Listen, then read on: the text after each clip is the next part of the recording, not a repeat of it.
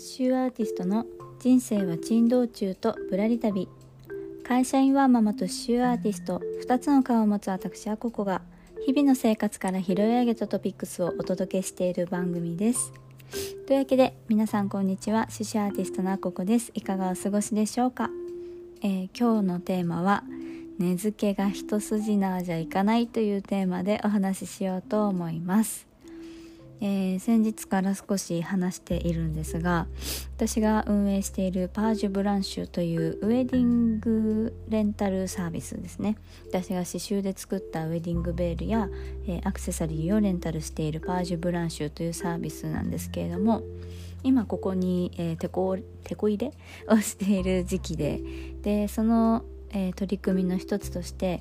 えー、今出している根付けを少し、えー、見直したいなと思っている部分があります。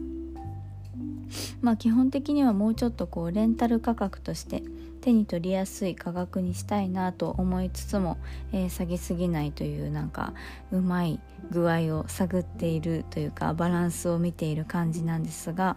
まあこの根付けって本当にめちゃめちゃ難しいなと最近考えております。まあ前から難しいなと思ってたんですけど本当に難しい。で、まあ、この値段をつけるというところで、えー、いろんな方法があるんですよね、まあ、例えば、まあ、今ざっくり3つぐらい挙げるとしたら、まあ、シンプルに相場で決める。まあその例えば私で言うとウェディングベールのベールがまあ市場でどのぐらいの価格で、えー、みんな買われているのかとか、えー、花嫁さんがウェディングベールにかける費用はどのぐらいなのかっていうのは大体こう、まあ、ネットとかで検索したりとかいろんなお店を見ることで、まあ、そういった情報は得られますよね。そういった相場から値段を決めるのが一つ。あとは自分の得たい収入から逆算するっていう方法もあると思います。まあ、月収いくら欲しいって思ったところから、えー、月にどのぐらい、えー、売れそうかとかであれば1回あたりいくらでレンタルするのがいいよねとかいう感じで自分の得たい収入から逆算して決めるっていう方法もあります。で最後がまあそれだけじゃなくって何かこう付加価値を踏まえた上での、えー、価格付けっていうんですかね私のやつで言うとまあ、刺繍ベールで一からデザインをしてオリジナルで作っている一点物だったりとかヴィンテージとかアンティークの素材も取り入れた完全な一点物みたいな部分が付加価値になると思っているので、まあ、そういった部分も踏まえた上での価値を乗せた価格付けとかいろんな考え方があるんですよね。でまあいろいろとネットでもう最近は調べるといろんな情報が出てくるんですけれどもまあいろいろとこう税理士事務所さんのホームページとかいろんなものを最近、えー、見漁ってるんですよね。で一応そういうのにこう世の中的にちょっと私もまだ勉強中なんでちょっと間違ってたら教えてください この経営の知識としてあの本当ねこんな話をする日が来るとは思わなかったんですけどまあ物の売り上げってありますよね。で売り上げから、まあ、その商品を作るのにかかった費用、まあ、原価みたいに言うんですけど売り上げから原価を引いたものを限界利益とかいう粗利とか、まあ、ざっくり言うとそういうふうに呼ぶみたいなんですよね。でこの限界利益から販売コストを引く販売コストっていうのはまあ、その販売するために例えば広告を打ったら広告の費用とか、えー、梱包して発送するとかあればそういった費用とかっていうのを抜いたらそれが、えーと、限界利益引く販売コストで経常利益になるそうなんですね。でこの経常利益割る限界利益の利益率が、まあ、25%前後ぐらいが妥当だっていう情報もあったりします。で確かにこれこういうふうに言ってもらえると完全にもう分かりやすい数字の話なので計算すれば出るんですけれども、まあ、実際にね計算してみるといやこれってこれだけじゃないな価値ってこれだけじゃないんだよなって思っちゃう部分が出てくるんですよね。で特にこう私みたいなクリエイター活動をしている方だと、えー、より分かっていただけると思うんですけど、まあ、他にもいろいろと思いみたいなのがあるんですよね。かつ、まあ、まあ、お客様にも納得していただける価格である必要もあるし作り手である自分自身がこの価格ならっていうふうに納得できるっていうのもすごく重要だなと思っているんですよね。やっぱり続けていく上でお金が全てではないけれどもやっぱりちゃんと利益が出ないと続けていかれなくなってしまうので、まあ、そういった部分がすごく大事だなと思ってるんですよね。でさっき言ったまあそのわちゃわちゃとした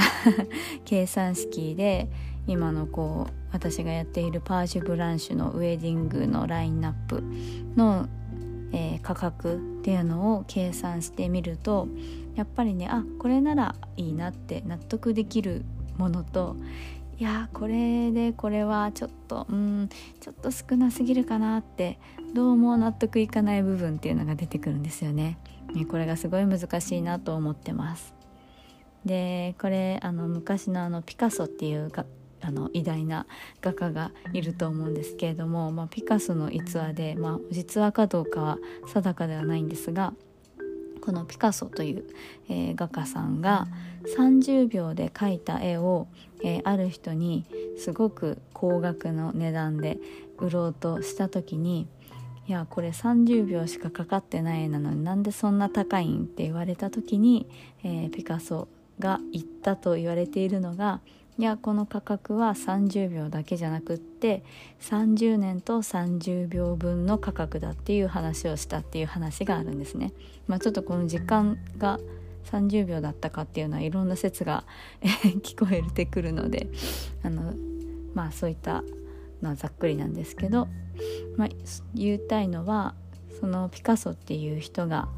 腕を画家としての腕を磨く上でかかったこれまでの時間の積み重ねの上に今の30秒の作品ができているんだよっていうことなんですよね。うんまあ、これも一つ真理だなと思っているんですけどまあねそればっかり言ってると 本当に手の届かない商品になってしまうっていうのは私の、えー、望む部分ではなかったりするので本当に難しいなって思ってます。まあ一つ言えるのは私のやっているこのパージュブランシュのサービスはレンタルとあとオーダーっていう方法もあるんですよね。なのでまあパージュブランシュ全体でバランスを取るって考えると、まあ、レンタルをもうちょっとこうねあの手に取りやすい価格に設定した上でオーダーはきちんとまあ自分のこう価値みたいなものを載せてきちんとしたお値段を設定する、まあ、いわゆるあの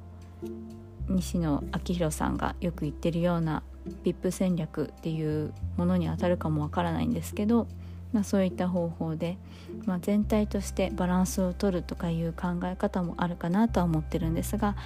いやめちゃめちゃ難しい というふうに思っております。というわけで、えー、今日のテーマは「根付けが一筋縄じゃいかないよというテーマで最近、えー、ずっと悩んでいることをお話ししてみました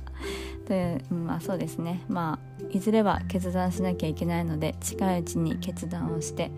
えー、変えていこうと思ってますしまあより自分の腕を磨いて自分自身の価値っていうのも上げていかなければなと思っている次第でございます。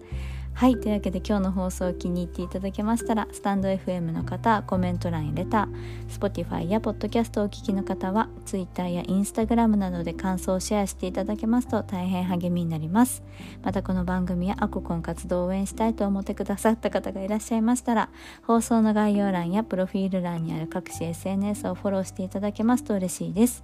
それでは最後までお聴きくださりありがとうございました。獅子アーティストのアココでした。ではまた。